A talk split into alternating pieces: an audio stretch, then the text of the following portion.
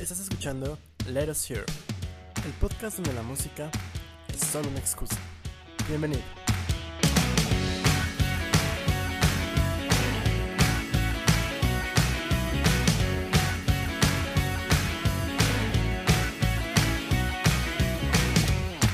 Y bienvenidos a Let Us Hear, el podcast donde la música es solo una excusa para platicar. Mi nombre es Abraham Morales, como siempre acompañándome en este por fin creo que hace, desde hace mucho que no grabamos en jueves, pero bueno, en este bello jueves 28 de abril, mi gran amigo Augusto Rivera. De hecho, antes los podcasts salían en jueves, ahorita ya nos vale verga eso. el día que sea, ¿no? El día que, el día que caiga. El día que me acuerde editarlo y subirlo. pero bueno, amigo, ¿cómo estás? Eh, pues ahí, pasándola. Ah, ¿Y pasándola rico o pasándola mal? Pasándola. Dejémosla en pasándola. A veces rico, a veces mal. No, pasándola.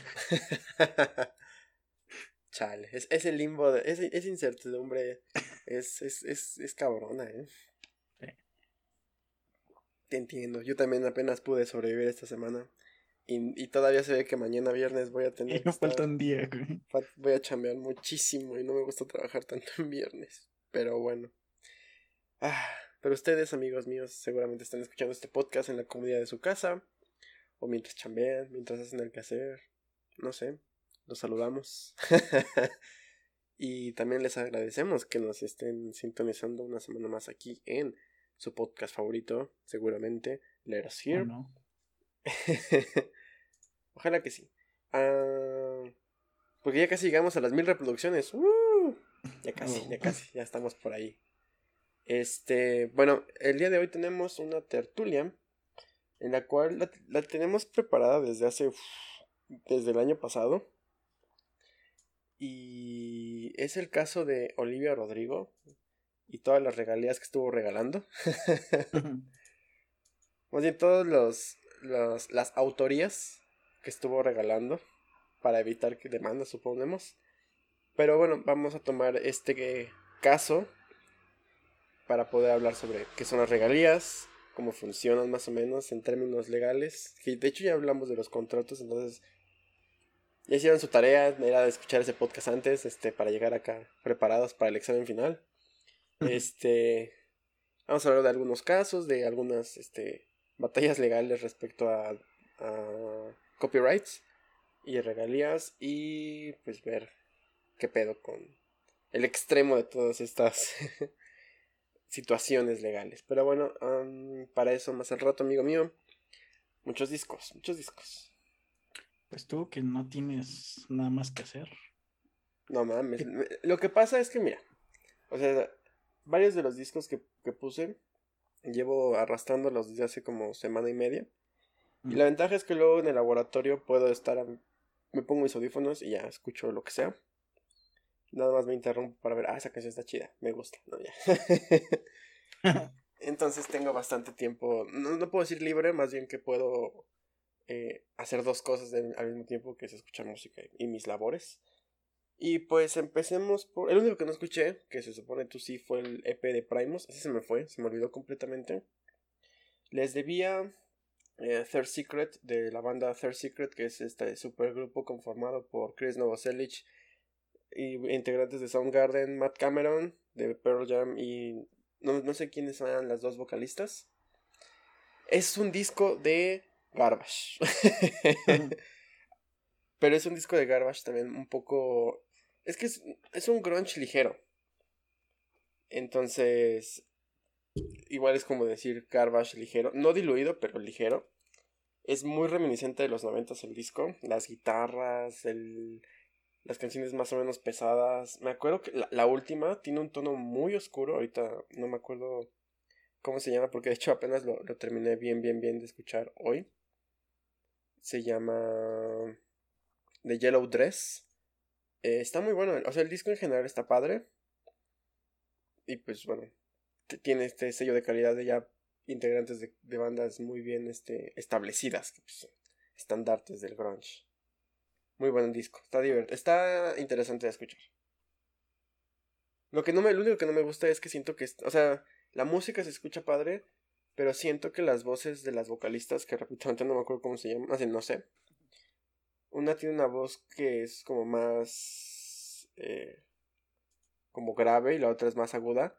A mí me hubiera gustado que armonizaran de manera pues más que, se notaran ambas voces porque en este caso la otra chica canta la misma la misma las mismas notas pero un, una octava abajo. Entonces prácticamente se ve como como si la voz principal tuviera una, un efecto de ardillitas en el fondo atrás.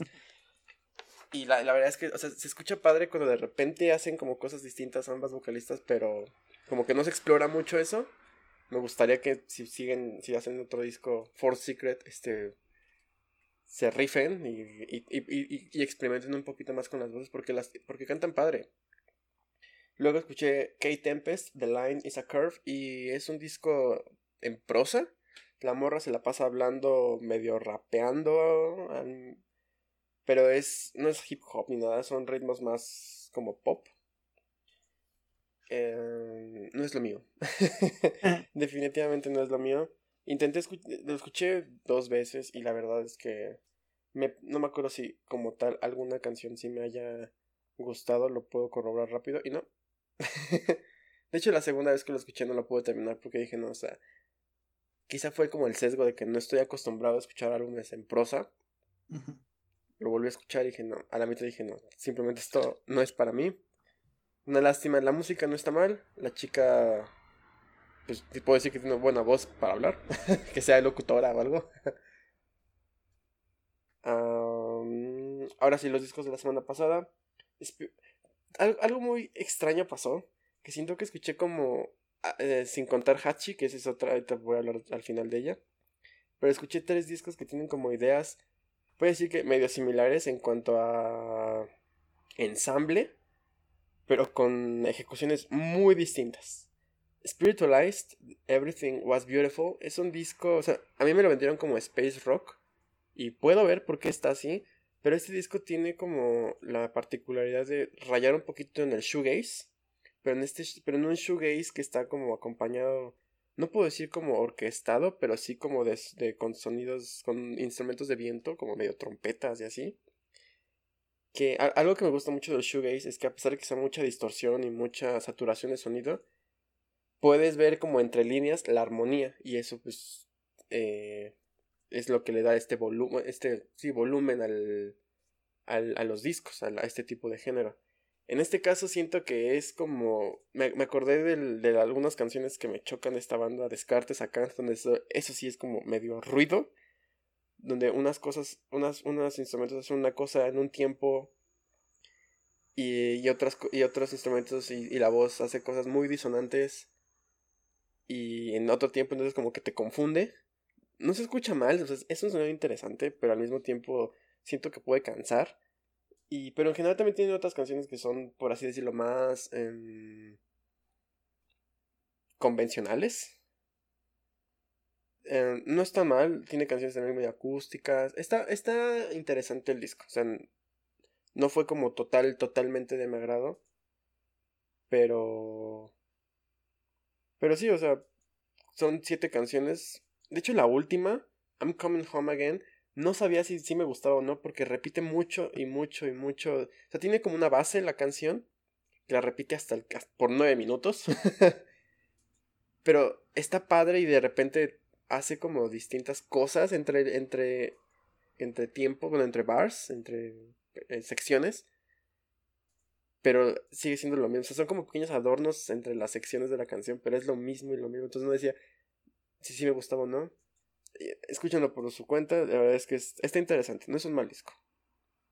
El siguiente fue Psychedelic Porn Crumpets, Night Numbs. Y este es algo similar, este es más psicodélico. Ah, tiene, tiene canciones juguetonas. De hecho, hasta los mismos títulos de las canciones se escuchan juguetones. Eh, Lava Lamp, Pisco, Dread and Butter, Bubblegum Infinity. O sea, son como canciones, son como títulos muy, muy, pues sí, juguetones. Y... Y sí, es, es muy psicodélico. Como un, como un rock psicodélico un poquito, voy a decir, entre comillas, pesadón. Bob Holiday, Night, la, canción homónima del disco Night Numbs también está buena. Y de hecho me, me, acuerdo que Night Numbs tiene como secciones que medio me recuerda a Tame Impala. Pero el Tame Impala que nos gusta. ah, sí. No, no el nuevo. Ajá, no el nuevo. Entonces, pero igual tiene como esta onda de de repente saturar sonidos, pero este es como más a lo, psicodélico, no tanto tirándole a shoegaze space raro de Spiritualized, que repito, no es malo. También Psychedelic Porn Crumpets está chido. Buen nombre. y bueno, el obligado de cada año. Creo que este es, este es su quinto disco del año. King Gizzard and the Lizard Wizard. Omnium Gatherum. este disco responde. Un, un, día todos los güeyes de King Gizzard se reunieron y dijeron: Oigan, chavos, ahora el siguiente disco de qué género va a ser? A lo que respondieron: Sí. Entonces es una mezcolanza de un montón de cosas, porque de repente tienes eh, cosas como medio pop. De hecho, es un disco muy raro. Combina cosas pop, combina cosas de metal progresivo, o sea, una canción es pop, otra canción es metal progresivo. Hay una canción que me parece que es como medio hip hop, o sea, no tanto. De hecho, ahorita no me acuerdo cuál es. Gaia es, está chida. Esa es como la de metal progresivo. Evilest Man es como, o sea, juguetona. Hay una que tiene como eh, tintes muy ligeritos de, de una canción eh, latina.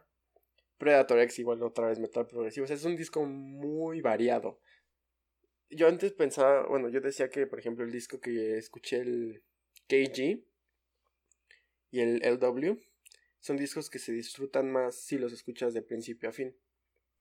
Que si escuchas canciones por separado, obviamente las puedes disfrutar, pero que pierdes un poco el componente porque como que se siente como un solo viaje completo, así desde principio a fin. Y me gustan mucho las transiciones en esos discos, entre canción y canción. Aquí sin pedo puedes escuchar una canción y no te pierdes de nada. Sí tienen como transiciones al final de las canciones hacia la siguiente. Pero en realidad como que cada canción puede funcionar por sí misma. Me encantó este disco, sí, me encantó. Es, es muy, muy diferente a todo lo demás. No sé si algo, algo así ya haya hecho eh, King Gizzard. Tienen como 100 álbumes ya hasta este punto. Y creo que mañana sale otro y pasado mañana otros dos. Y el sábado el, el en vivo de los 100 anteriores. Entonces, pero muy buen disco. King, igual tiene esta banda de, de, juntar muchos sonidos. Tiene canciones igual otra vez con esta vibra medio. Este, de música oriental, bueno, de Medio Oriente. Muy padre. La verdad es que es un excelente álbum. Y por eso, como que me gustó eso de Omnium Gatherum, que se siente como. Como que todo junto, ¿no? O sea, como que si lo traducimos, sea, Gather, Omnium, como que todo junto. Está, está padre. y no sé, creo que me falta un disco que iba a mencionar. Sí, Hachi. Eh, Giving the World Away.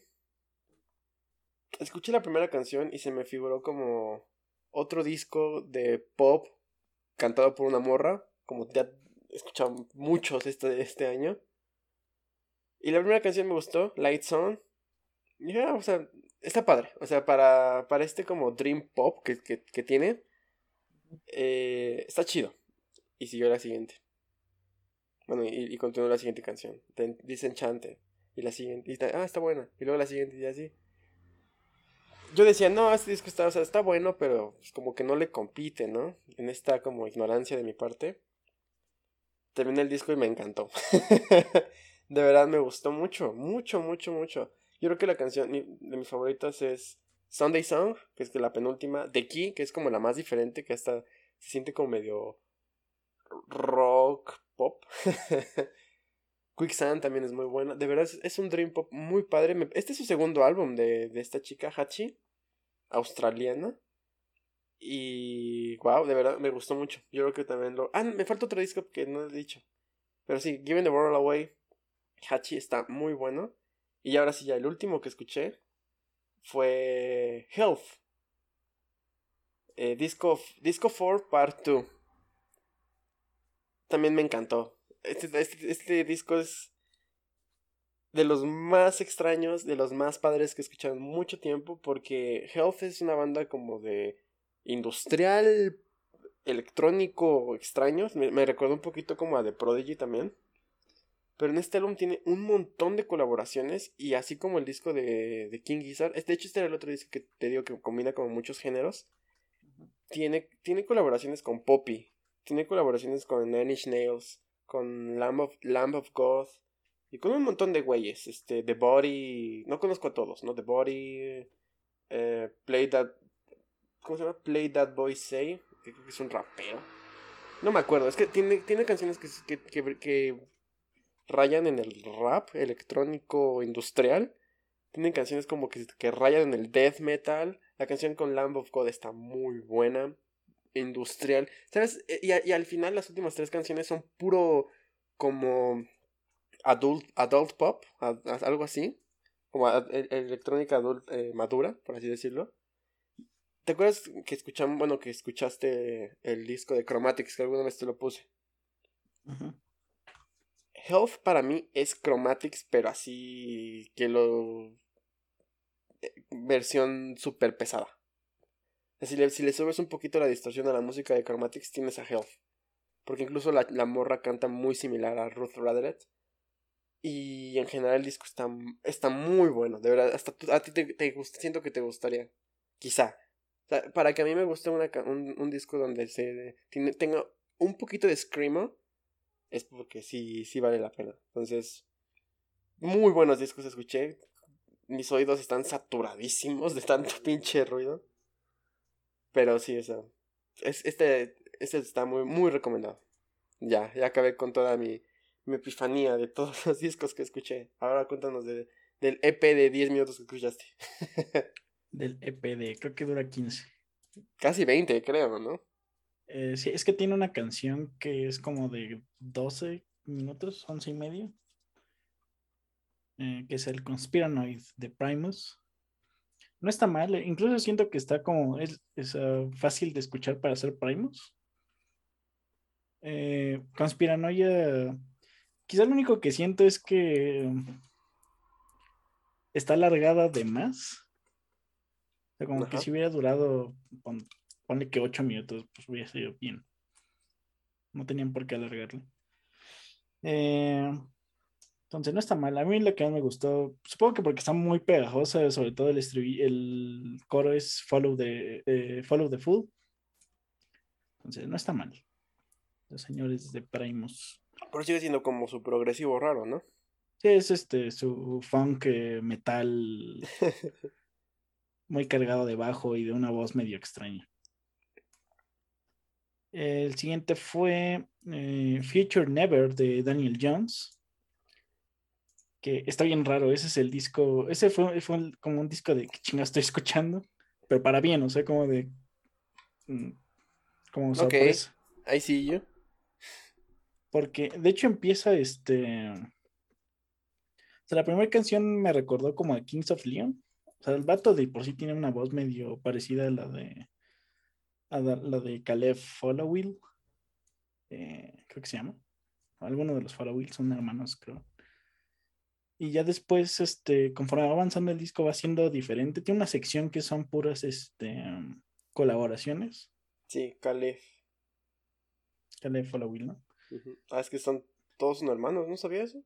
Sí, todos son hermanos. ok, bueno. The more I know. Y Creo que o sea, esas secciones. Creo que uno es, uno, creo que uno es su primo. no, no, no había suficientes hermanos. Tuvieron que pedir prestado. Bueno, continúa. Ah, sí, este. Entonces empieza así, pero ya después llega a una sección que son puras colaboraciones que, cada canción es, o sea, te hace voltear a ver qué chingado estás escuchando, porque es, es diferente una de otra y aparte es como de, güey, qué pedo, me gusta. Güey, qué pedo, me gusta. Entonces, está muy padre, este, sobre todo Emergency Calls Only y Freak Never, pinches rolatas. Eh, también escuché Wild Creatures de Neko Case. Eh, lo único es que es un álbum compilatorio. Yo no lo supe hasta que lo, escuché todo. Solamente tiene una canción nueva. Eh, está genial el disco. Este, la morra canta muy chingón. Se lo recomiendo si no quieren escuchar toda su discografía, pues ahí tienen el, el resumen. Ajá. ¿Cuál fue? Eh, Nico Cage, Wild Creatures. Ajá. no está mal, no está mi canción favorita de ella. es lo único que le. Que digo. Es que el tuyo es un deep cut. Sí, mal ahí. ¿Quién más? Lisa Mitchell con A Place to Fall Apart. Eh, no está mal, pero sí hay que sentarse y escucharlo porque está muy tranquilo, muy la voz incluso este muy calmadita. Aunque si, lo, si te lo pones en la cama te vas a dormir. Si te lo pones trabajando te va, te va a pesar. o sea, sí tienes que eh, como que encontrar el momento para, para escucharlo. Puedo entender por qué la primera canción tiene medio millón de reproducciones y la tercera tiene dos mil. O sea. Ya la gente se, se, dormía. Ajá, o simplemente como que puedo entender que les haya aburrido el disco. No está mal, lo único es que sí hay que como que tener este paciencia. espacio. Esa, paciencia. Yo esperaba algo diferente también, o sea, dije australiana, decía pop en el en Wikipedia. Pues. O sea, sí es pop, pero. Sí, pero muy tranquilito, muy ligerito. Nada mal. Pues ya. Pues ahí están, muchos, muchos discos muy buenos esta semana. Ojalá vengan así a raudales, porque pues yo también esta semana escuché, digo, escogí un montón. a ver que, a ver si sobrevivo. Pero bueno, este, esos los discos que escuchamos la semana pasada. Bueno, que salieron la semana pasada, amigo mío. ¿Qué ha pasado en el mundo de las noticias? en el mundo de la música, más bien. en el mundo de las... Este, comenzamos con el fallecimiento. el obituario, el obituario, el obituario Let Us Hear. Estamos con el fallecimiento del saxofonista de Erwin on Fire, señor Andrew Wolf-Folk, quien murió, me parece que ayer o antier, a los sí, 71 años. Bueno, o sea, para dar la fecha, porque ayer o antier puede ser cualquier día. Ah, 26 de abril. El 26 de abril. Sí. Este, tal cual como tú lo comentaste, Andrew eh, Woolfolk falleció el pasado 26 de abril. Pues ya supongo que la canción más famosa de Earth, Wind and Fire es, y será por siempre September. Ah, escuchen el mashup de September con Walk de Foo Fighters, está chingón. este.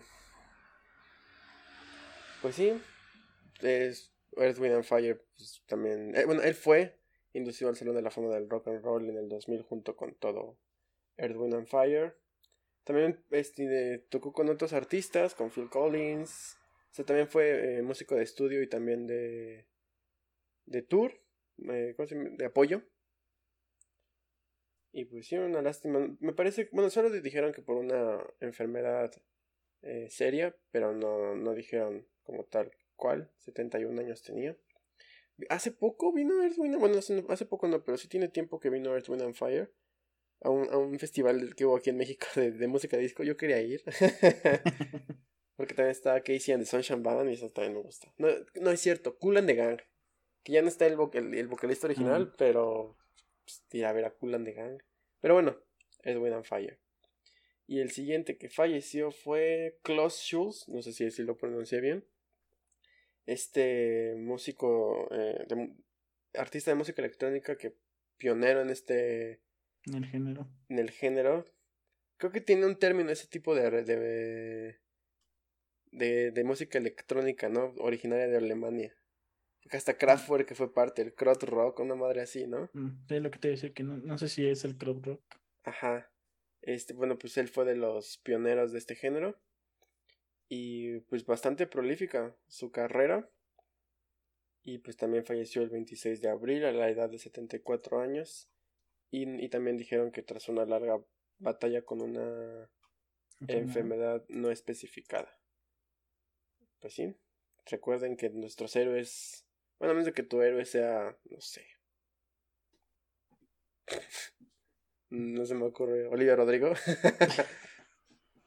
en este caso la heroína, este, pues ya todos están, se están yendo. Están muriendo. Una lástima. Pero bueno, pasemos a, a noticias más interesantes, amigo mío.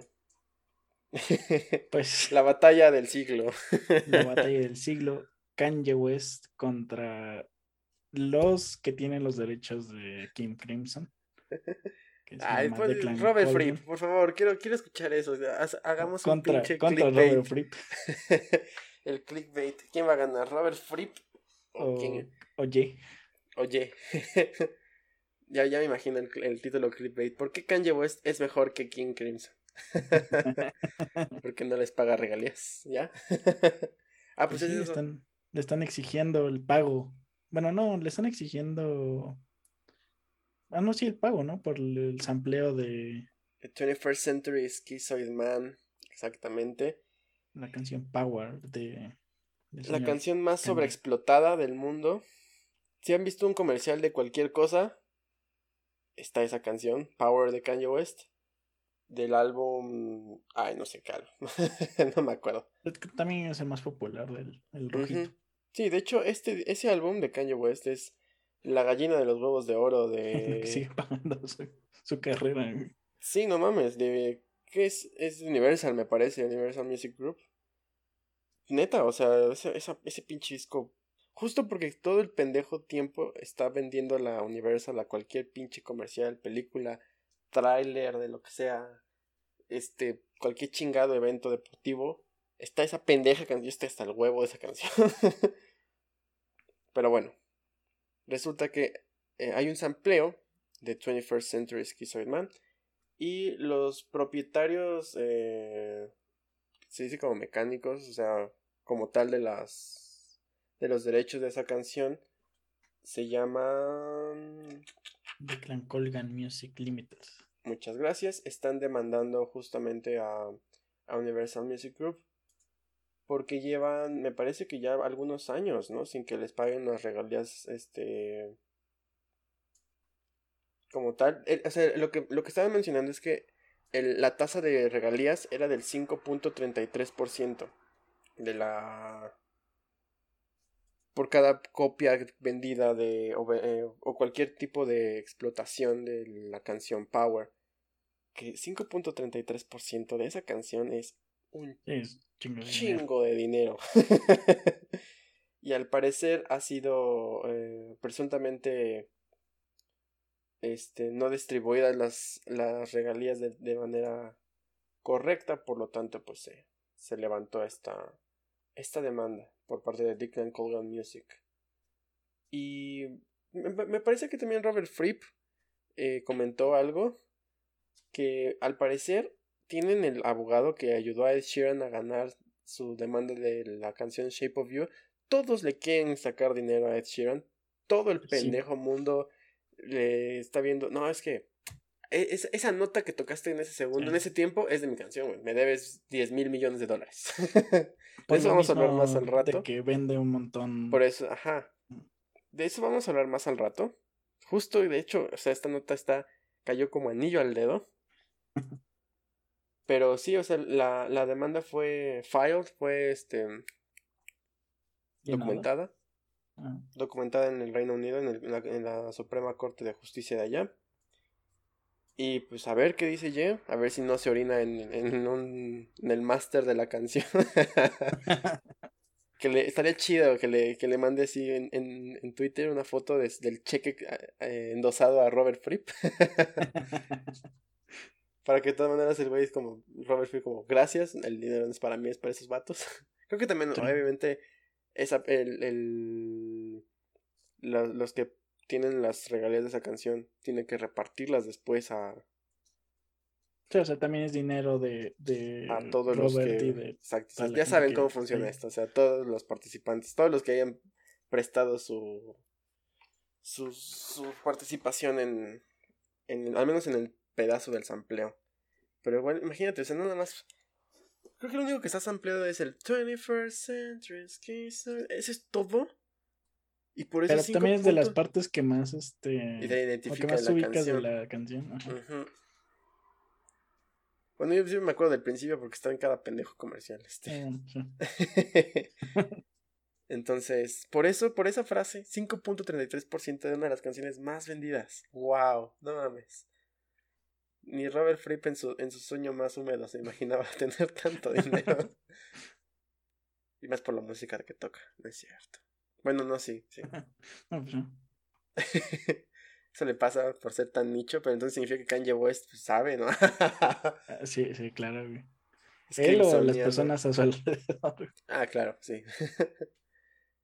pero bueno, vamos a seguir esta nota porque es muy, muy interesante. Este. Ojalá gane King Crimson, ¿no? no, pobrecito Kanye, ya también con el divorcio, güey. ya sigue generando mucho dinero. Ya viene la segunda temporada de las Kardashian. La, no, la sexta temporada de las Kardashian. Ya están en Star Plus. No, no mames, se viene. Pero bueno, eh, la siguiente es una noticia muy triste. Cuéntanos, amigo mío. Pues la banda georgiana. De Estados Unidos, no, de, no del país. bueno, que se, que escuche chido, Este, The B-52s ha anunciado su tour de despedida. Y van a cerrar en un concierto en un avión B-52. Ese es el sueño húmedo de Augusto. El tour va a iniciar en agosto de este año. Va a iniciar en la ciudad de Seattle. Fuck them. Nos robaron ayer. Pinche empapada que me di para que nos robaran. Pero bueno, que salgan a la verga. Ellos saben lo que hicieron. Eh, y va a terminar a mediados de noviembre en Atlanta. Solamente va a ser un tour en Estados Unidos. Una, una pena porque, pues. Y el Corona Capital. Ah, está chido, ¿no? Estaría chido.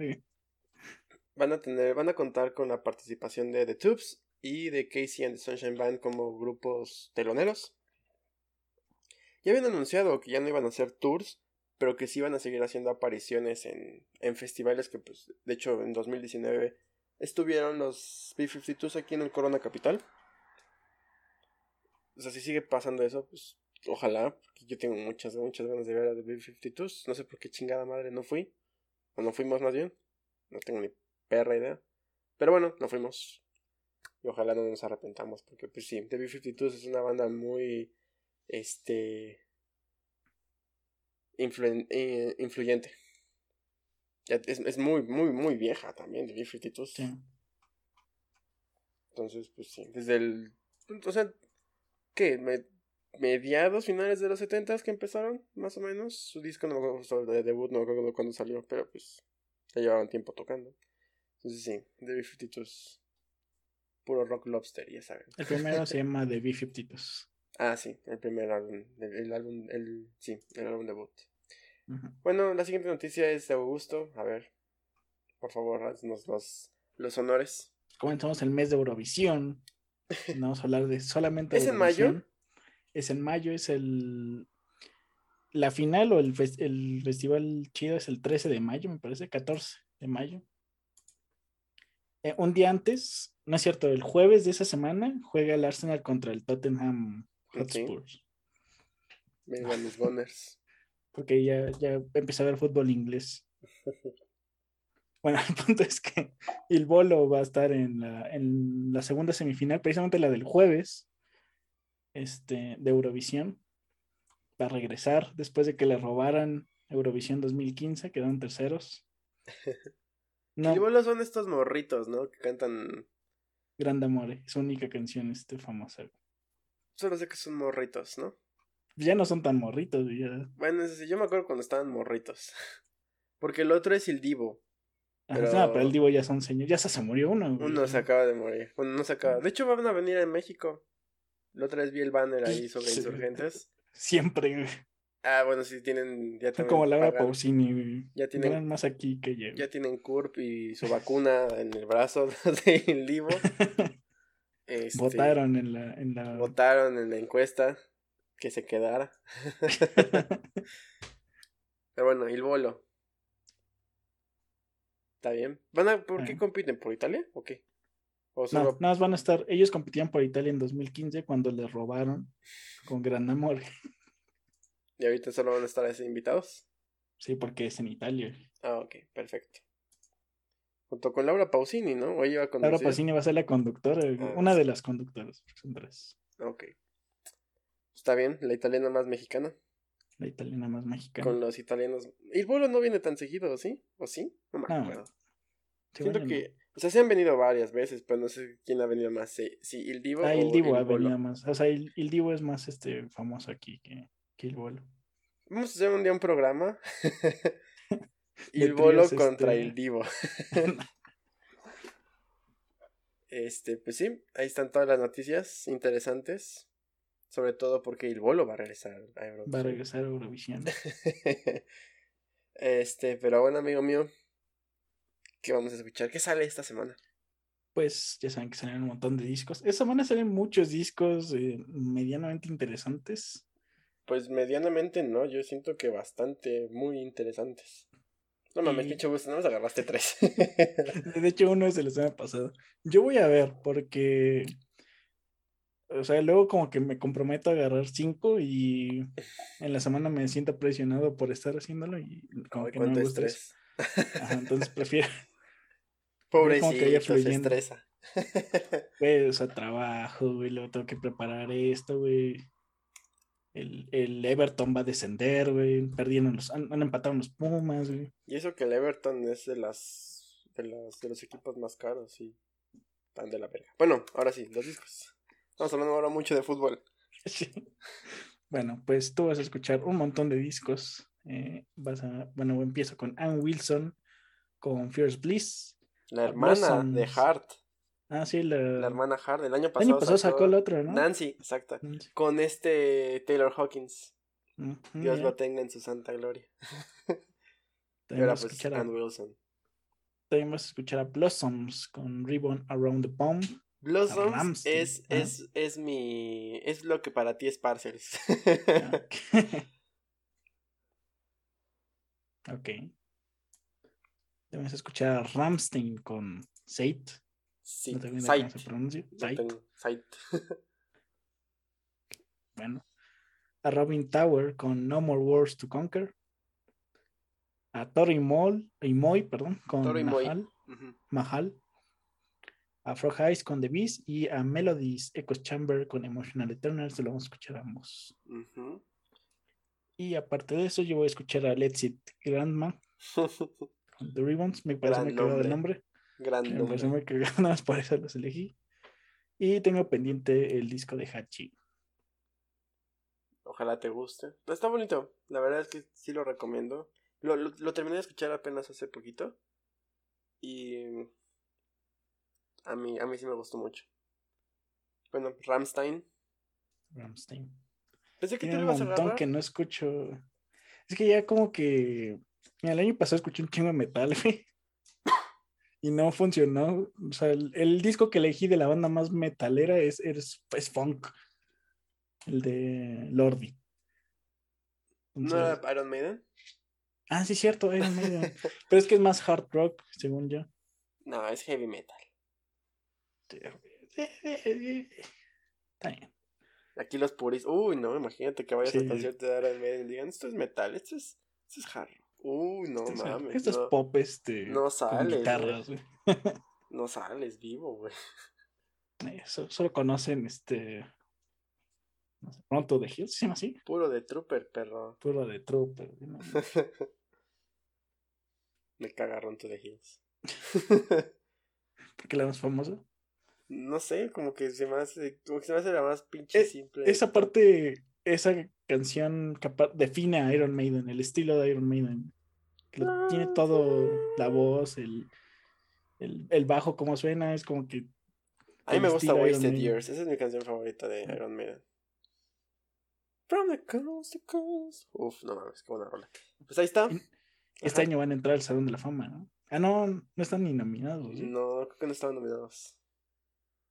Puro Kate Bush. Nunca Oye, van a métanla, por favor, a Kate Bush. Ah, sí, ya. Por love of... Ay, a Eminem, claro, tiene que estar Eminem, puro... No sé si también a sus alter egos los van a meter a Slim Shady y a... y a... No me acuerdo cómo se llaman los otros pendejos, pero bueno. Marshall. este... Pues sí, ahí están todos los discos que vamos a escuchar. Semana cargadita. Muy cargadita. Pero bueno, este, algo que también está cargado son los bolsillos de muchos artistas cuando demandan a otros por regalías. Entonces, ¿qué te parece si vamos a hablar de ese tema? A la tertulia.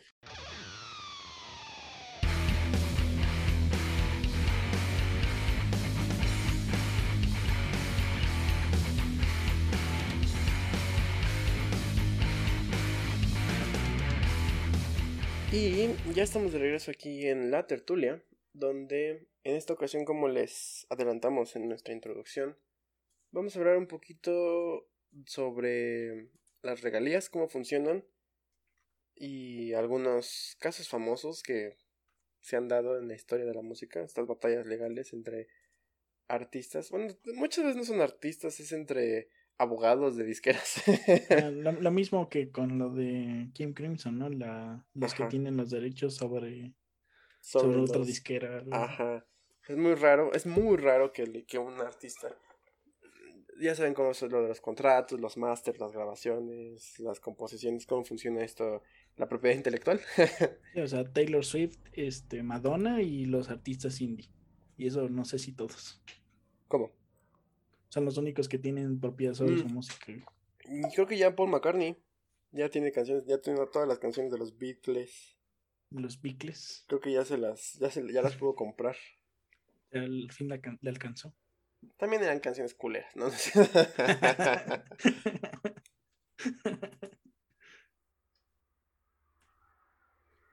sí, entonces. Se les va a vender a Universal o. Alguien tiene que quedar, ¿no? O sea, esas canciones. Sí, Sí, ni modo que queden de dominio público. Ay, ajá, imagínate. Se supone que Love Me Too. Bueno, ya no le falta mucho. O sea... o sea, le supone. Es que es lo que estaba leyendo, que algunas ya dice que son 90 años. Ah, bueno, es que. Che Disney. Exactamente. O sea, Mickey Mouse creo que está como a dos años de que sea de dominio público. pero algo, algo va a salir. Ya que lo dejen morir, o sea. Yo quiero hacer un juego. Ya no es la imagen como tal de Disney, ¿o sí? Pues es el castillo de Walt Disney, ¿no? Es su logo Disney, ¿no? O sea, más bien. No lo sé, o sea, tampoco conozco mucho de eso. Pero. pero, o sea, ya no son como las orejitas, ya como el icono, ya como tal Mickey Mouse, ya. Pero significa que entonces cualquiera puede tener ya esas orejitas. Porque también quién sabe cuánto tiempo tengan, tengan usando ese logo. Bueno, no importa, porque eso es otra cosa. Hay unos dulces llamados Mickey en Perú, güey, que le ganaron la... ¿La demanda a Walt Disney? La demanda a Disney, en Perú, en Perú. Eso no los puedo vender en. Si fuera, no pueden vender este, dulces Mickey. Pero, bueno, no sé qué tiene que ver. No, nada, estamos dando aquí este, los choros mareadores de siempre. Este, pero bueno, esto lo, lo vamos a platicar eh, a raíz de este último suceso de, de la artista mejor conocida como Olivia Rodrigo, cuyo nombre real es. ¿Qué se llama? No sé. Este sí se llama así. Olivia, Olivia algo Isabel Rodrigo, según Wikipedia. Órale. Es californiano. Está bien. Este. y esto porque durante la salida de su álbum debut, el eh, Sour, Sour, algunas canciones eh, empezó ella a darles, este, ¿cómo se llama? autorías a otros artistas. Me parece que la canción de Yabu es la que tiene autoría con Taylor Swift. y eventualmente Good for You es la única canción que topo de esta morra. Que es la que más podrías decir que sí se parecen. Ajá. Con, con, la, versión, bueno, con la canción de Paramore, que es con la que la comparan. Sí, Misery Business. Ah, ajá, este. Pues sí, eh, de hecho han, han hecho los, los mashups, o sea, sobrelapan las canciones y pues sí se parecen mucho. Y, o sea, eh, eh por, por, prácticamente tienen la misma secuencia de acordes. Incluso un poco la temática, me parece. este, fue que no hubo ni siquiera una demanda como que de manera... como que la gente, o sea, se hizo públicamente como que la acusación. Ajá, como que fue por presión social en realidad que Olivia Rodrigo, bueno, no sé si ella o sus representantes le recomendaron darle la, la autoridad. no meterse en problemas. Ajá. Y simplemente darle la autoridad a Taylor Swift y a, y a Hayley Williams. Bueno, no sé si sea todo para amor o solo sea. Creo que, creo que es a ella y a otro vato. Ah, sí. Josh Farrow. Yo creo que es, es también músico en, en la banda Paramore. este. Pues sí, o sea. Hay, hay, hay muchos videos en YouTube que hacen estos análisis de si realmente es este. Plagio, ¿no? Un plagio, exactamente. Y pues regresamos siempre a esta misma discusión de. Del, del plagio o tributo o Incluso yo siempre he tenido esta idea de que un artista no puede conocer todas las canciones del mundo, en toda la historia de la humanidad, comercialmente hablando, porque pues obviamente muchos han hecho comparaciones en, otras botellas legales, eh, donde ciertos artistas mencionan que sus composiciones son completamente originales y que nunca antes había, había algo así hasta que ellos lo compusieron y hacen y hacen evidencias, otras personas evidentemente, porque esos casos ya fueron hace mucho tiempo, estos videos ponen ejemplos de canciones de música clásica, de artistas, este... Ah, sí, pero... sí, que han como que usado, eh, no sé... Pero entonces su, su, su argumento de que lo mío es completamente original porque nadie más lo había hecho como yo, se cae porque pues en, lo, en el siglo XVIII, XVII, este Bach o no sé quién chingados, ya hizo esta, esta obra que se parece un chingo a la tuya. Entonces, qué chingados, ¿no? Y bueno, este... ¿Qué tal si empezamos por definir, no? Bueno, esto fue darle la autoría para justo que no haya pedos. Y, y ahora, digamos como de, para evitar que, que haya una batalla legal entre Paramore y Olivia Rodrigo.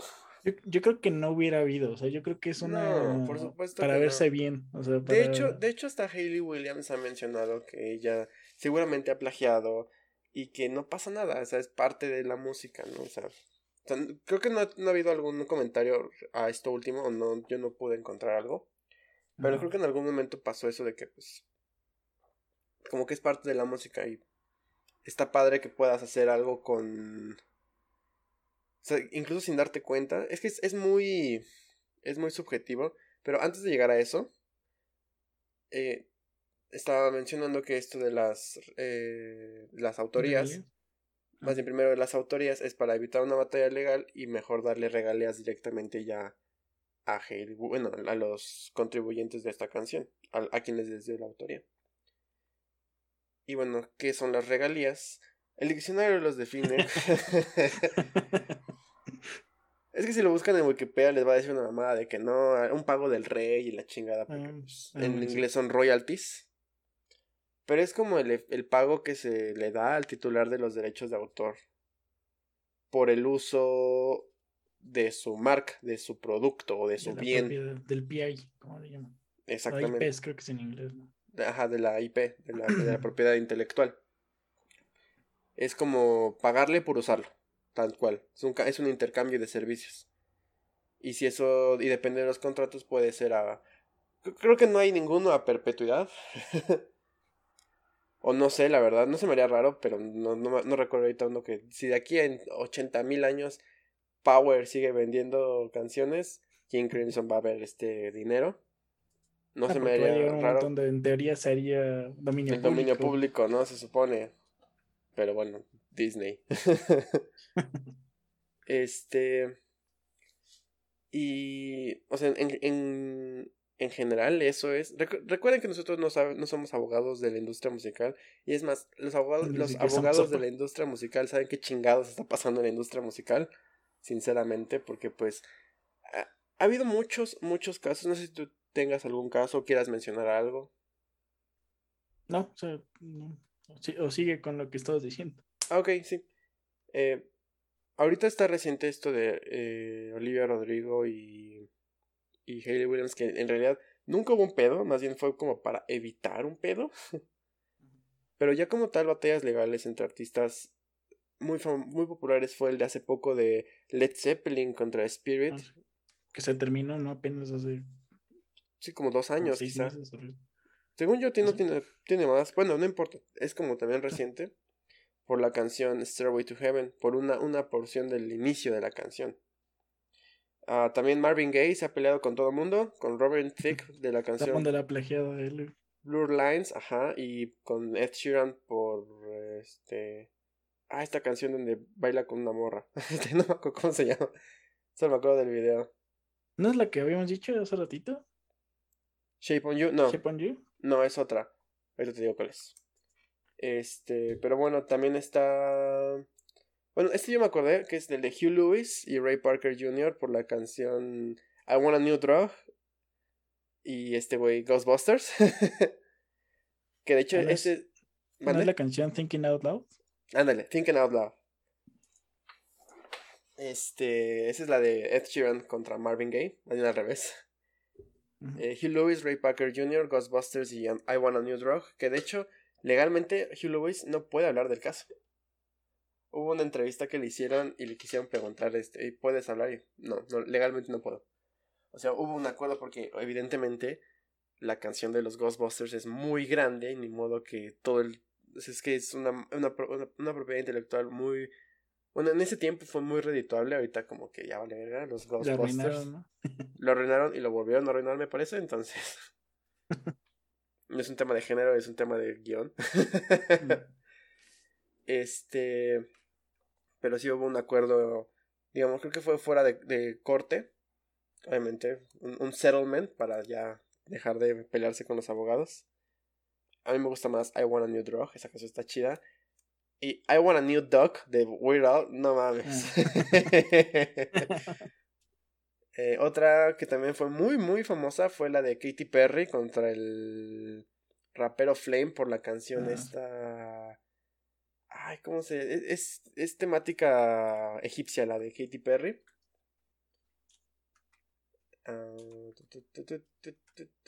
Es que estoy viendo rápido en YouTube. No sé por qué no salen así como todas. Dark, Dark Horse se llama la canción. Ándale, Dark Horse. Y Es por el de inicio, ¿no? Pero es. Por el verso, por unos pinches eh, tonito, notas en el verso. Este. Que de hecho fue un pedo, porque incluso. Bueno, este. Antes de eso. Ah, no, ese es el todo. De hecho, ya fue eh, el. Ganó en un principio Flame a Katy Perry. Y después el veredicto fue revertido. Lo revirtieron. Y esto fue porque ocupaban una escala similar, que estaba en, en una, en una escala menor. Y. Y un. Yo no sabía que existía este término, los forenses musicales. Está chido, ¿no? Entonces es como, ah, soy forense musical. Te imaginas, no sé, como que lo mataron al ritmo de. No sé. del Waka Waka de Shakira. Imagínate morir al ritmo de Waka Waka de Shakira, no mames. Como esté bailando, ¿no? Supongo. bueno, el chiste es que estas personas forenses musicales lo que hacen es encontrar evidencias dentro de piezas musicales que demuestren las similitudes entre dos obras. Y ocupan los argumentos más, digamos, no puedo decir científicos porque no, la, la- la música no es una ciencia, pero sí más robustos y dentro de la teoría musical para poder este avalar sus, sus argumentos. Entonces, en este caso del de Katy Perry y Fl- y, y Flame, de hecho hay, hay dos videos muy padres de este caso en YouTube por parte de, por parte de Adam Neely y de 12 Tone. Muy buenos, muy buenos eh, canales de música, por cierto. De hecho, Adam Neely tiene varios de este, en este, en este rubro de, de, de batallas legales, de, de, bueno, de propiedades intelectuales. Y resulta que este señor había comentado algo así como el, el, el forense musical que estaba a favor de, de Flame, que se parecían las canciones por el, por el ton, por el, el, el ritmo de la canción y porque ocupaban un mismo timbre, es decir, que los instrumentos musicales con los que se estaban haciendo eran similares y que además la escala era muy similar porque o sea, si nos vamos a poner muy muy estrictos era porque en lugar de que se, se sustituía creo que era la la la, la tercera del, de la escala uno era la cuarta, otro era la tercera, una mamada así, o sea, no me voy a poner muy técnico porque tampoco me acuerdo mucho, pero que aún así era el, como ocupaba el mismo bajo, era la misma escala, no, no se diferenciaban y valía verga, ¿no? De hecho, algo muy similar fue el de Marvin Gaye contra Ed Sheeran. También por un acorde que medio se parecía a uno que a otro. Entonces, pero algo muy interesante fue la utilización de la palabra timbre, porque significaba que una persona podía, o daba, la, daba al, daba pie a que una persona podía patentar su sonido, el tono que podía lograr con su instrumento. Y entonces algunas personas llegaron al extremo de, ¿qué tal si alguien patenta el sonido del piano? Ya nadie podrá... Ya nadie puede tocar el piano. Nadie podrá tocar, o sea, podrías tocarlo, pero no podrías vender tu producto. tus obras no las podrías vender. Justo porque, pues, qué chingados, ¿no? Porque, o sea, muchos estaban diciendo, bueno, es que tú puedes poner un setting específico, ¿no? Imagínate que de repente alguien... Eh, yo, yo, conozco muchísimo más de sonido de, guitarras y, por ejemplo, un sonido muy distintivo de, la de un guitarrista es Brian May.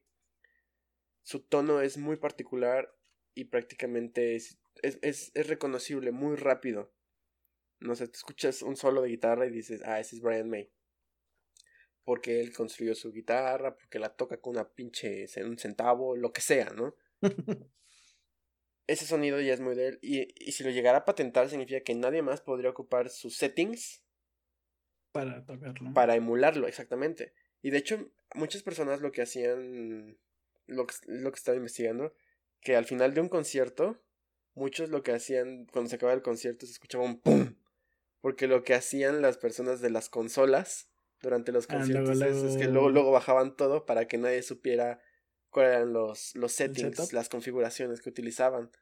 Ajá, como wow, ¿no? ¿a, qué grado estamos? ¿En secreto? Ajá, exacto, justo para que no. Pero de todas maneras, si alguien lo llegara a emular, eh, no, no hay problema. De hecho, pienso mucho en las personas que. En YouTube también, que dicen cómo conseguir el tono de. Ah, sí de esta canción. Sí, cómo sonar este a tal artista. Eso, por ejemplo, yo, a mí nunca me ha gustado eso porque, pues, le puedes dar tu propio, tu propio, tu propio sabor a una canción en lugar de hacer la copia exacta al carbón del, de X canción. Pero bueno, de todas maneras, de por sí no puedes vender ese, ese cover. Pues si le, ahora suma la imagínate que fuera el mismo tono, significa que estás casi, casi, casi tocando el máster original. Entonces, puta, no, no, no, no te quieres meter en esos pedos. Este. Pero sí, este. Ese es como. Todo el pedo que ha, que ha pasado, en realidad. También en, este de, eh, de Olivia Rodrigo, también Elvis Costello fue. Se le atribuyeron como también canciones de Olivia Rodrigo. Yo creo que él dijo que me, ¿no?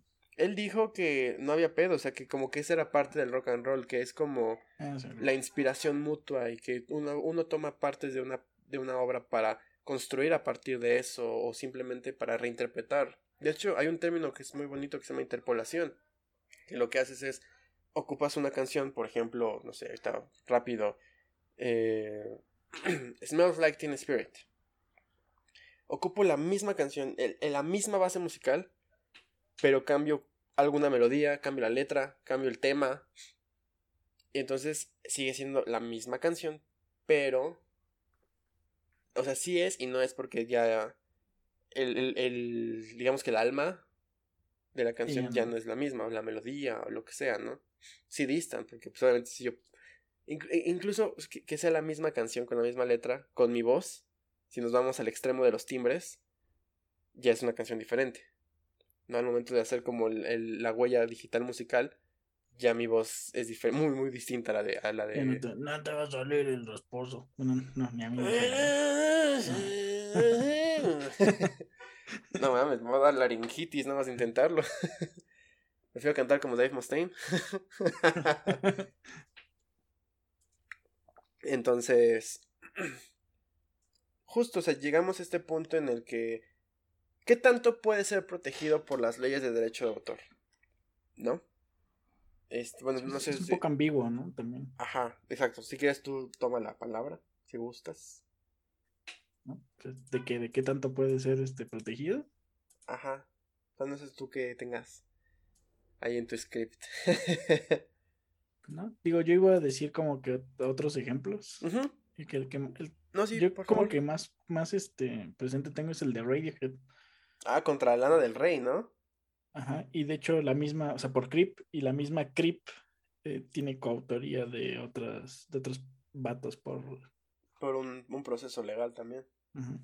Igual me acuerdo de que este Tom Petty era co- coautor de una canción de Sam Smith, no me acuerdo cómo se llama. Eh, Shape on You, no, Shape on You no, este, Stay With Me, se llama la canción. Igual por una, eh, creo que es como una parte de una tonadita que no...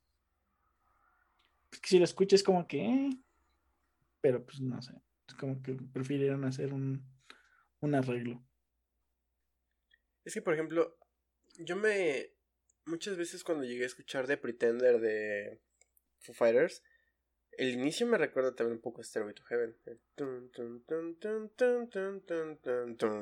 Ya ahí cambia, ¿no? Pero siento que quizás no sea como lo mismo. O sea, nunca me he puesto a ver los, los riffs o, tengo el, el, pitch perfect para saber qué nota por nota es y comparar Stairway to Heaven con, con The Pretender. Pero siento que se escucha como similar. No sé si. Pero yo creo que fue, o sea, sí, sí, sí, yo creo que puede que sea al drede. Como queriendo causar eso. Pues al parecer, o sea, songwriters son solamente Foo Fighters de, de Pretender. Pero, o sea, a mí se me hace muy similar. Obviamente, quizá ya viendo los acordes y todo, bueno, las notas, quizá no. Pero imagínate que fueran las mismas. Puta, imagínate una batalla entre Foo Fighters y Foo Led Fighters y Zeppelin. Led Zeppelin. Ya después por eso se hicieron amigos, ¿no? Este. ¿Con quién, ¿Con quién hizo el disco? Este Foo, este Dave Grohl, con. Con Page. Con Jimmy Page, ¿no? Creo. No me acuerdo. Es el disco que después vamos a escuchar, por cierto. Spoiler. Spoiler alert. Entonces, sí. eh, ¿Qué tanto ah, ibas a hablar? No, que ahorita me acordé de. en- Creo que no escuchas el disco, el de Wet Lev. Sí, sí, Tiene lo una escuché. canción. Ah, pues tiene una canción donde mete. Ah, ya lo escuché. Estame. No está tan chido como pensé, como me lo vendiste. Me, me recordó a Pom Pom Squad. Y la verdad está más chido el de Pom Pom Squad. no está mal. Whatever, continuemos. Bueno, tiene una canción donde de repente mete como el, el arpegio este de, de Man Who Sold the World. Na, Ah, sí es cierto, na, sí es cierto. Sí me Ajá, acuerdo. o sea, que yo puedo ver que no- lo hicieron al drede como para que ah, es el, el arpegio de Sí, para que David Bowie reviva y las venga a demandar. No creo que haya sido, o sea, directamente un plagio. O, o que no la hayan- nunca hayan escuchado la canción de David Bowie, sino que es más como este tributo. O igual no, igual nunca en su perra vida han escuchado esa pendeja canción y se les ocurrió, el- lo escucharon, El se escucha vergas. Puede pasar, o sea, Que ese es el problema, ¿no? O sea, antes de eso quería llegar a esto de qué tanto puede ser protegido por las leyes de autor. ¿No? O sea, en, algunos, me parece que la ley de Estados Unidos respecto a música está desde los años 20, si no es que desde antes incluso. Me parece que han, han- ha habido, han habido como ciertos cambios, pero sigue siendo la misma cosa desde hace más de 100 años. Bueno, ya casi, ¿no? Ya más de 100 años incluso. Y... se imagínate. Entonces... Está muy... eh, digamos que intenso el pedo de que ellos digan que lo normal es una secuencia de notas o que se puede registrar una melodía. Porque muchas veces en Estados Unidos los jingles son los que también se registran, ¿no? Que es como el, el tuétano de la canción, de lo, lo que te quedas, ¿no? Sin embargo, también la estructura o el ensamble completo de una pieza musical es lo que se, se puede registrar, registrar, perdón. Porque creo que el de Robin, el de Robin Thicke de Blue Lines contra Marvin Gaye fue porque tal cual pedazos de canciones se, se estaban, más bien pedazos de ensamble, o sea, ya como tal bajo, batería y Sí, eran, directamente muy, muy similares. muy, Exacto, muy casi similares. casi como un sampleo. Ajá. Entonces, ok, es- est- está bien que se tenga como esta, esta regularización y sistemas de vigilancia respecto a la música para defender y proteger la propiedad intelectual. Pero la neta muchas veces son este, repetimos, las mismas disqueras o incluso a veces artistas que no son tan grandes que ven que su canción se parece a una muy exitosa y pues quieren su tajada. Porque... Pero es lo que yo digo, o sea, en algún momento Robert Plant, no sé quién chingados de Led Zeppelin, escuchó Spirit, los conocían, sabían que existían, al menos en ese momento. Sí, no, quién sabe. Pero, porque, o sea, se siente como raro de por qué hasta ahorita. O sea, no, tampoco sé cuánto tiempo lleva esa, esa, ese... Creo que esto sí lleva varios años, ¿no? O sea, sí, o sea siento que no, no, eran dos, pero tampoco eran desde el setenta y tantos que sale Stairway to Heaven, ¿no? Entonces, siento que, este, esto puede limitar a los artistas en algún momento, ¿no? Porque, ok, estamos hablando de qué tanto se puede, se puede, este, registrar una canción, se puede proteger. Y yo estaba pensando, en la, justamente en la canción de The Man Who Sold the World, eh, la, la, de, la, original de David Bowie, hay un riff que es en la escala de do, y lo repite. Es la escala de do. sí, o sea. Si yo, si yo en ese tono, en ese tono, bueno, en ese tempo, más bien, ocupo ese riff, que en realidad es el pendejo, la pendeja escala de do. Lo puedo hacer en el piano. Es más, puedo poner un pendejo niño cantar. Bueno, no tiene que ser pendejo niño, pero puedo poner un niño cantarlo. La familia de David Bowie o, Universal Music Group va a venir a demandarme. Pues que estás tocando eso y se parece mucho a David Bowie. Pero él es creado. Sí, pero. Es que, ¿Qué crees, hermano? ¿Qué crees, ejemplo, Bueno, antes, de, antes de eso. ¿Mande? No, o sea, que. que uh, o sea, cuando es como que la escala de Do Supongo que ahí sí, esto que decía hace rato de los, este, ¿cómo, cómo has dicho? Forenses, este, músicos forenses. Este. Forenses musicales. Forenses musicales, ya luego como que te digan así de, no mames, es la, misma escala. Pero es que ese es el pedo, o sea, muchas veces, o más bien muy pocas veces se llegan a ocupar a estas personas, muchas veces son abogados que medio, son consultados o consultan a expertos, entre comillas, o expertos que son sesgados o los compran para que digan pendejadas. Porque de hecho, eh, eh, vean, de verdad vean ese de Adam Neely, del de Flame o el de Ed Sheeran. El güey que los ayudó, el, el músico, el forense musical, dijo que nunca una canción había existía con ese tono y este chico Adam Nelly demuestra que una canción antes, mucho antes, de un grupo me parece alemán, ocupa una, una secuencia prácticamente igual a la de Flame. Y, es, y me parece que después en, en una de sus tesis, porque este güey pues, es un profesor, menciona a una canción que tiene esta, esta secuencia y que se le olvidó al momento de Flame. O sea, eso ya es hasta incluso un poco corrupto, ¿no? Pero aquí el punto es que si tú a un abogado le dices, es que mi canción es el 12, el 12 bars blues, mi, este, la, re, la, re, la, re, mi, la, re, este, eh, y yo lo inventé. O sea, ¿cuántas canciones no llevan esa estructura? Todo el pendejo blues es eso. Todo el pinche blues es 12 bars, el clásico. Entonces, imagínate que, imagínate que alguien en los, no, no, no sé cuál fue el primer disco de blues que existió en, en la humanidad, que, eh, que eh, o la primera canción 12 bars blues que existe, pero imagínate que, que ese autor haya registrado eso. O sea, no, no existiría. No, no, existía el blues, Ajá, o, habría variantes, pero sería lo mismo, porque incluso lo que estaban diciendo muchas personas es que algunas, algunos artistas están registrando o quieren registrar secuencias de acordes. O sea, no, no, no, solo re, o sea, no la estructura de, ah, es que voy a registrar re, do, sol, para que nadie en su perra vida pueda ocuparla. No, más bien estas estructuras de, de, de ¿cómo se llama?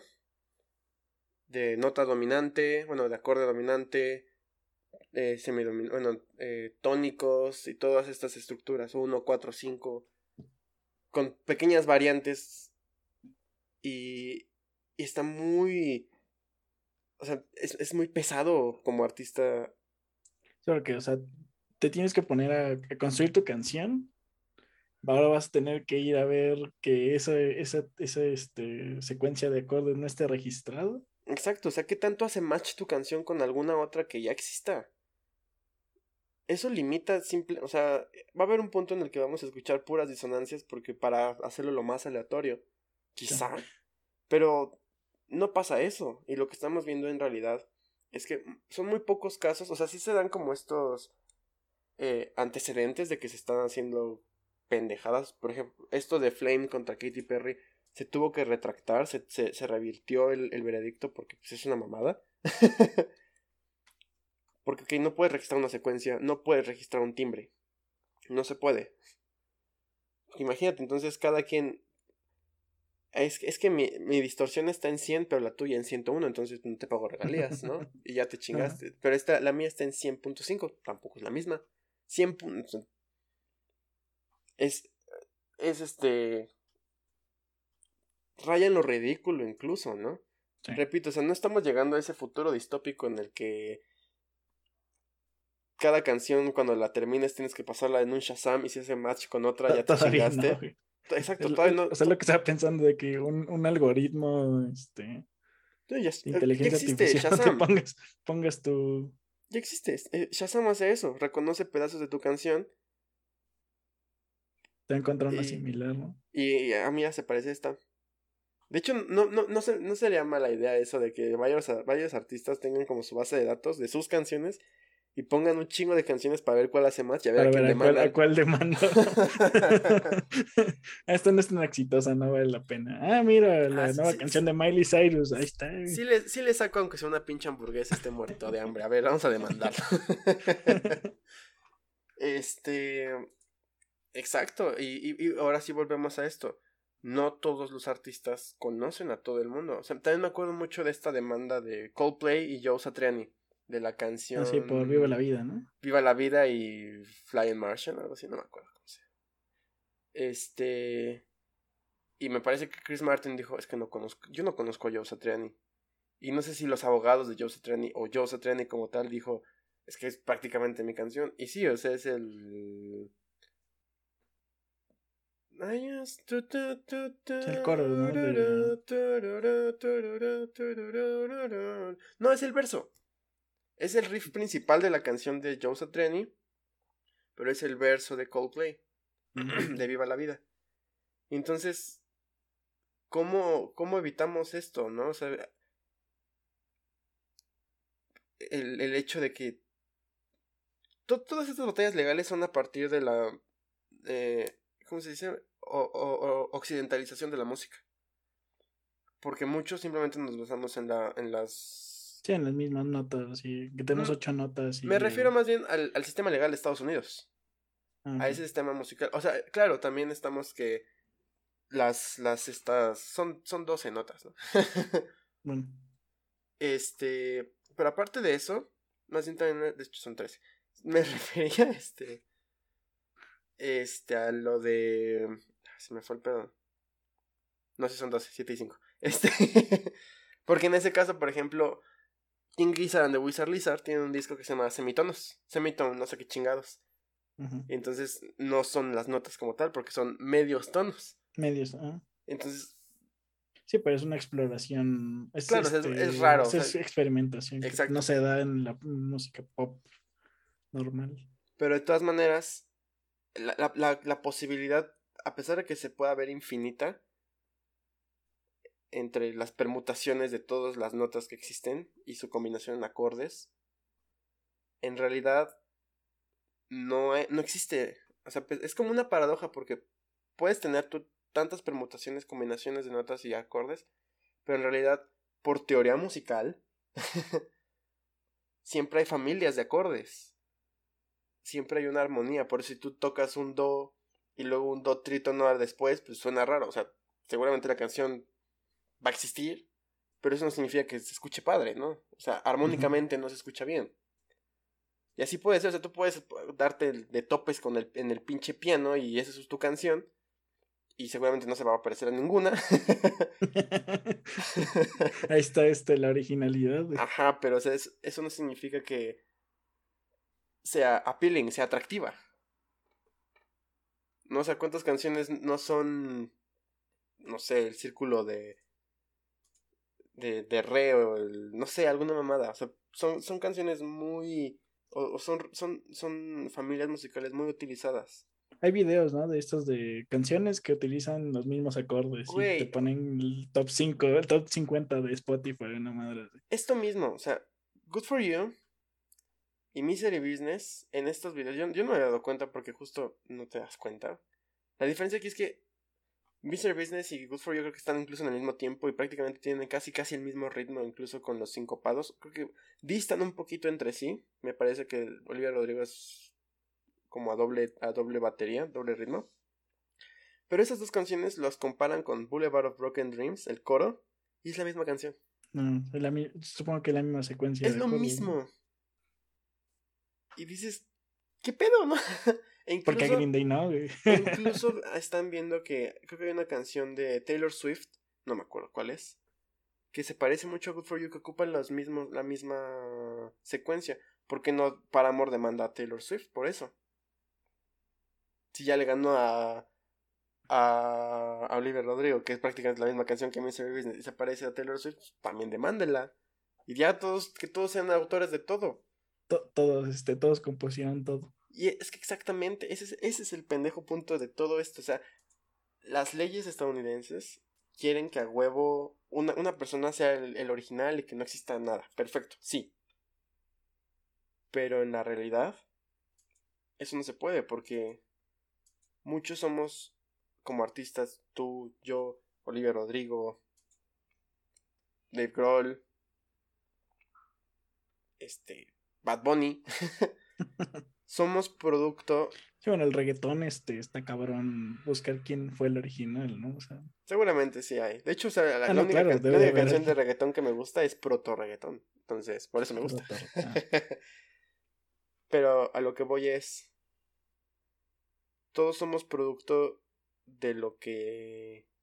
de lo pasado. ¿no? De hecho, en uno de los videos que vi para la realización de este podcast, ocupa justo esta frase muy famosa de Albert Einstein, que es, él logró lo que pudo porque estaba sentado o no estaba parado en los hombros de gigantes. Eso significa que gracias al trabajo de otras personas somos lo que somos ahorita y estamos siguiendo descubriendo cosas. Por eso cuando hay una pendeja investigación científica o algún trabajo necesitas tener antecedentes para poder construir lo tuyo. Ninguna idea es original. Algo se deriva de algo pasado. Porque si algo fuera completamente original, esa significa que esta, esta idea ya no se puede utilizar jamás. Y eso está muy cabrón. Pero como el dinero es el dinero, aprende algo dinero. hay que comprobar y demostrar que nosotros somos los únicos, los más pinches creativos. Y y a ver quién se mete con Taylor Swift. Imagínate, no sé, ¿cómo se llama esta canción famosa eh, de Taylor Swift? Ah, se me fue. ¿Cuál? La única que yo podría conocer. Ah, Shake It Off. Esa, Shake It Off. Imagínate que ahorita alguien en TikTok, en TikTok, saca una canción que rara, raro se parece a Shake It Off. O sea, para empezar, Taylor Swift ya seguramente tiene los abogados más chingones del mundo. O puede pagar, o sea, mm, no, tendría que ser una gran disquera contra Taylor Swift. Ah, o sea, yo, yo lo veo así como algo más pequeño que pueda explotar. Y, o sea... No le vas a ganar a Taylor Swift entonces. En este caso creo que Taylor Swift es raro porque más bien Taylor Swift yo creo que podría ser un poquito más este, como que, ah, como que no le, no le tomaría Ajá, pero por ejemplo, que alguien que sea de universo, ¿no? Kanye West. Kanye. Puta, no mames. Cease and desist. Eso te chingamos con un chingo de varo. O todo lo que ganaste nos tienes que dar. Punto. No vas a poder contra nuestro, nuestro ejército de abogados.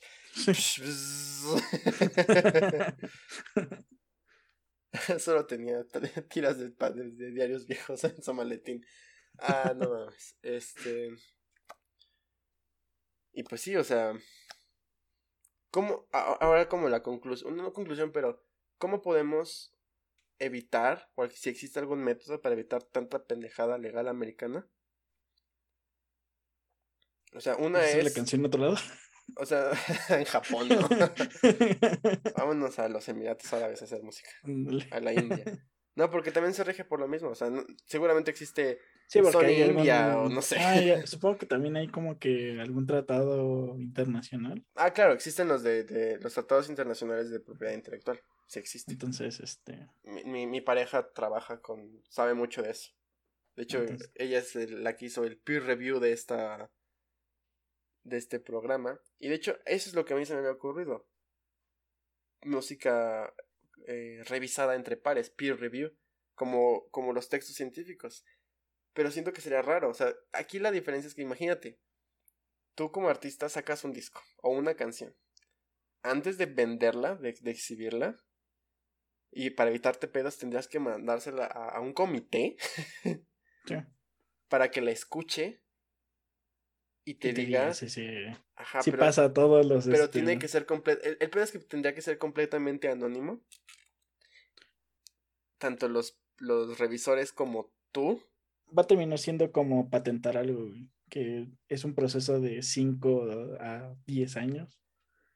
Y entonces tu primer disco no va a salir en 2022, va a salir en 2030, cuando ya ni siquiera nadie te tope. Yo siento más bien que puede ser, puede, podría funcionar, o sea, no lo veo práctico, pero quizá para evitar esto, o sea, es algo como brainstorming, ¿no? O sea, lluvia de ideas.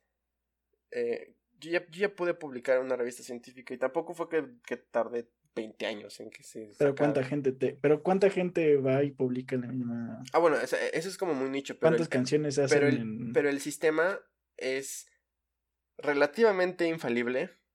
O sea, relativamente, porque en realidad también hay muchos eh, intereses de por medio, porque, ay, es que en tu investigación hiciste esto, pero ¿por qué no hiciste el otro? Porque mi investigación es esto, hazlo o no te publico. O sea, también existe eso.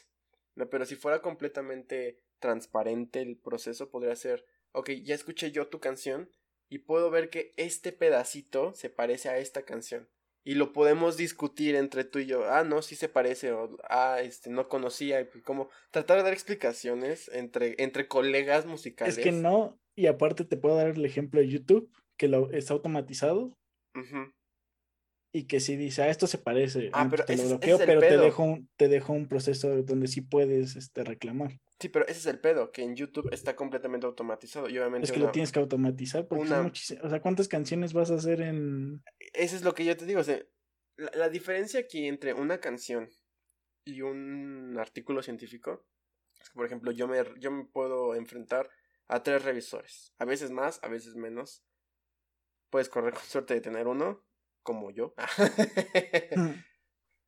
Tuve la suerte de tener uno o dos, creo. Este.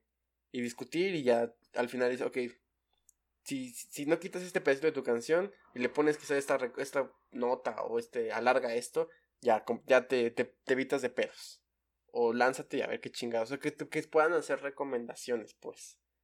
De que para que mejores, no mejores, sino que construyas tu canción de tal manera que no tengas pedos legales, porque si tú le pegas a una pinche canción de Kanye West de pura mamada, puta, ya, o sea, debes tu casa. Si no tienes, güey, debes, tienes que morir y ya tus órganos venderlos y ya entonces pagar la deuda. O sea, eso es lo que se me ocurrió. Obviamente no lo, no es práctico en realidad, porque tendrías varios, o sea, la, la diferencia es que podrías tener varios revisores y pues las canciones, menos de que tengas una mamada de 40 minutos, en realidad luego son de 3, 5, 6 minutos, que lo escuchen varias veces, con les mandes quizá el, no sé, el máster y las ecualizaciones y todo eso. Y ese es el punto, tiene que ser todo completamente confidencial y, y anónimo para que no se, no se dé el, robo de ideas también, que eso también puede pasar en, los, en un proceso científico. Y esto simplemente con el... O sea, ese es el pedo, que todo eso es por el pendejo. Evitar el, sistema legal americano. Que ya también se ha internacionalizado mucho. Lo más sencillo es... Tu canción se parece a la mía, vamos a discutirlo. Hagamos una pinche colaboración y ya, güey, ya, qué chingados. No. un settling. O simplemente, ajá, a ver.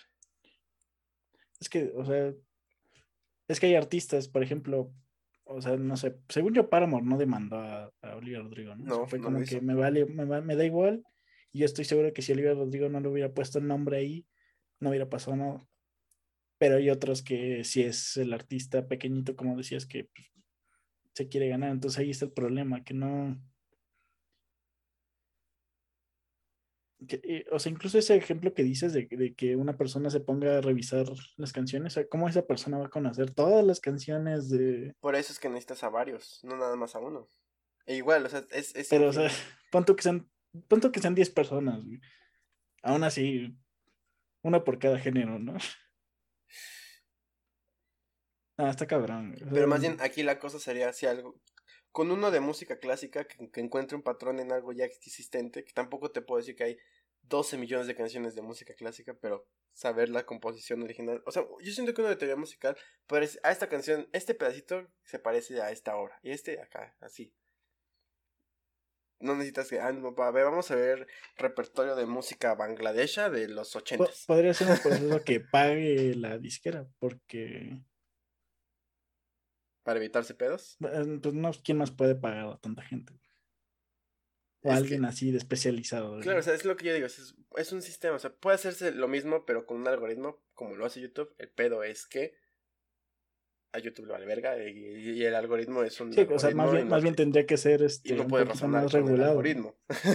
Sí, o sea, más, más bien tiene que ser un poquito más de que, ok, punto que sí hace match, pero lo pasamos a un segundo proceso que sí da importancia, que sí está regulado y en el que directamente te pones a hablar con el, con el artista, con el dueño. con el bot. Ajá. Que si te toca Universal, pues mejor este, o no publiques tu canción, o... Bueno, no sé, igual y no, pero... Sí, es, es una, es una mafia del poder musical aquí. este. Son los, este, Esta música neoliberal. los conservadores de la música.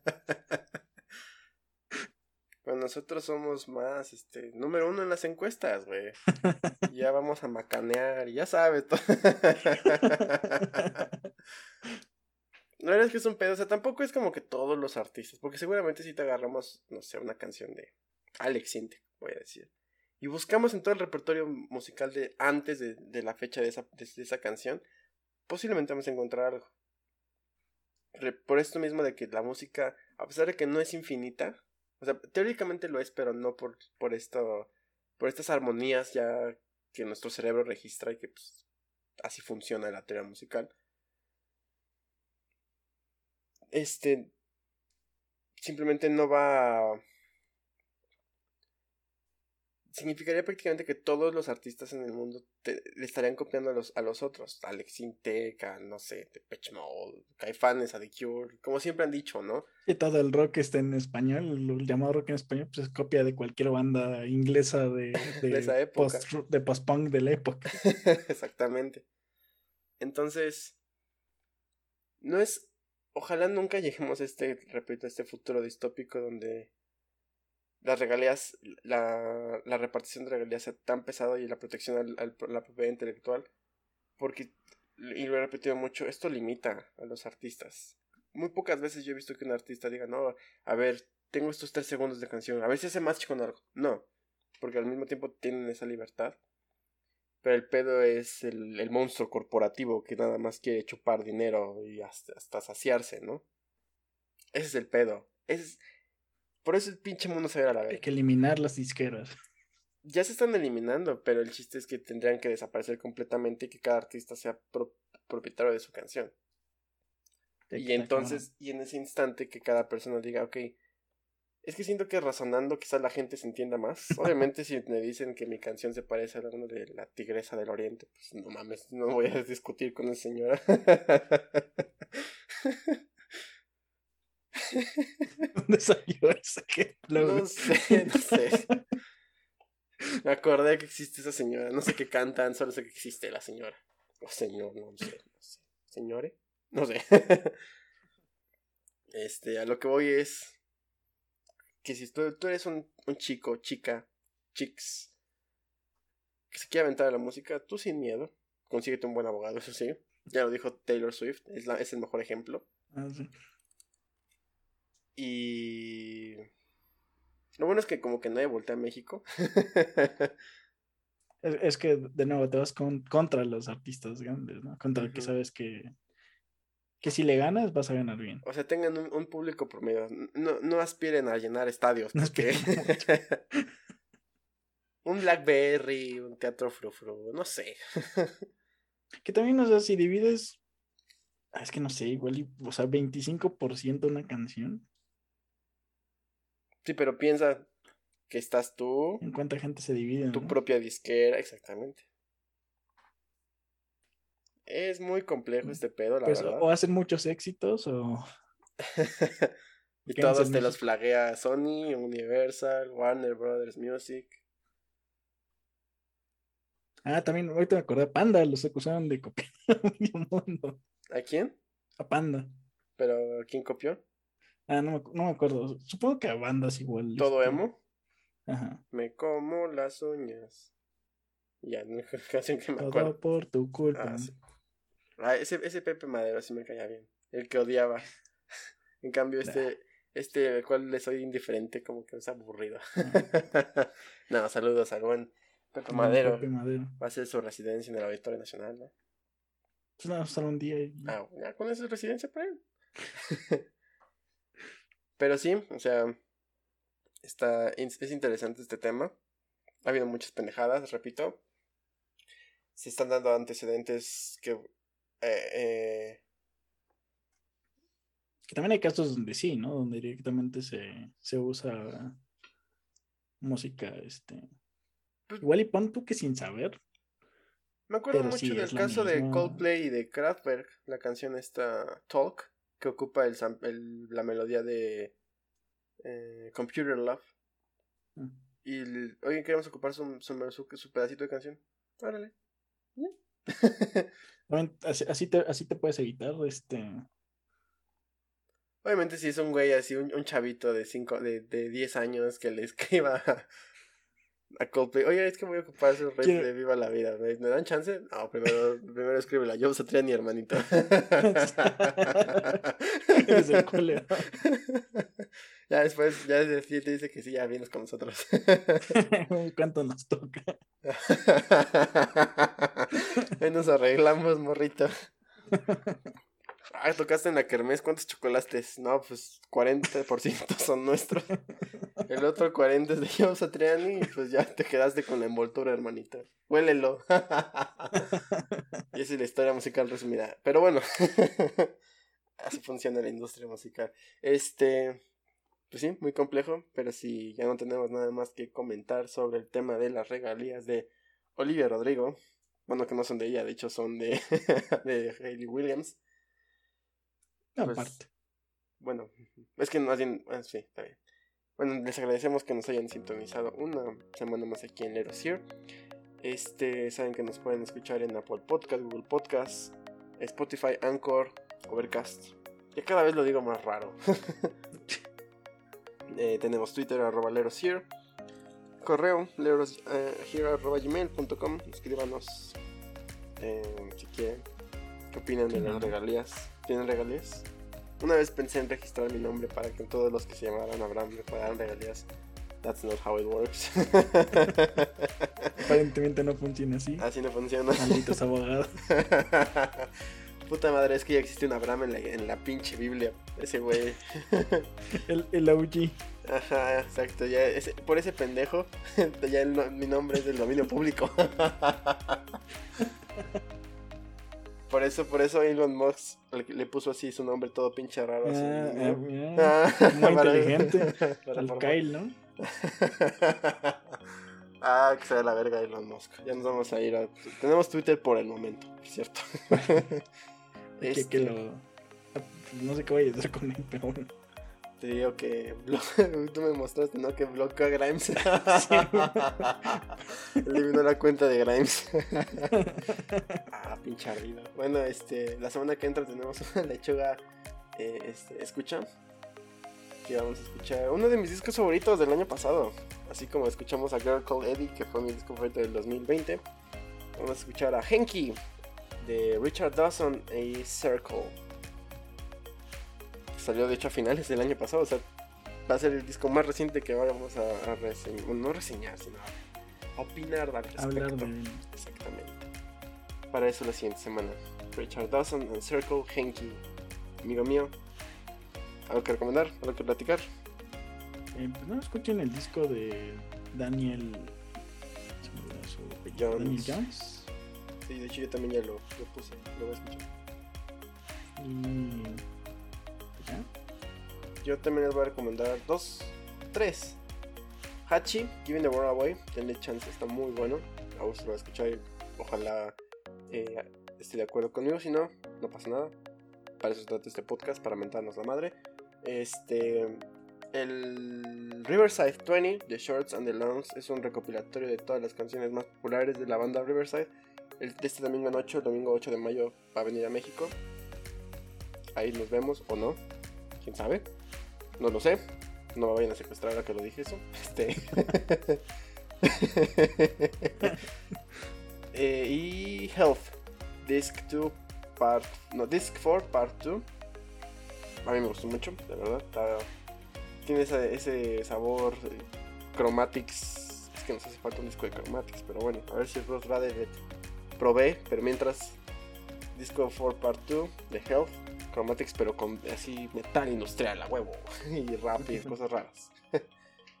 Muy bueno. Este, pues. Vámonos, que aquí espanta, ¿no? Mañana hay que chambear. Mañana hay que chambear. Vale, pues, nos vemos la siguiente semana. Circle. Woo.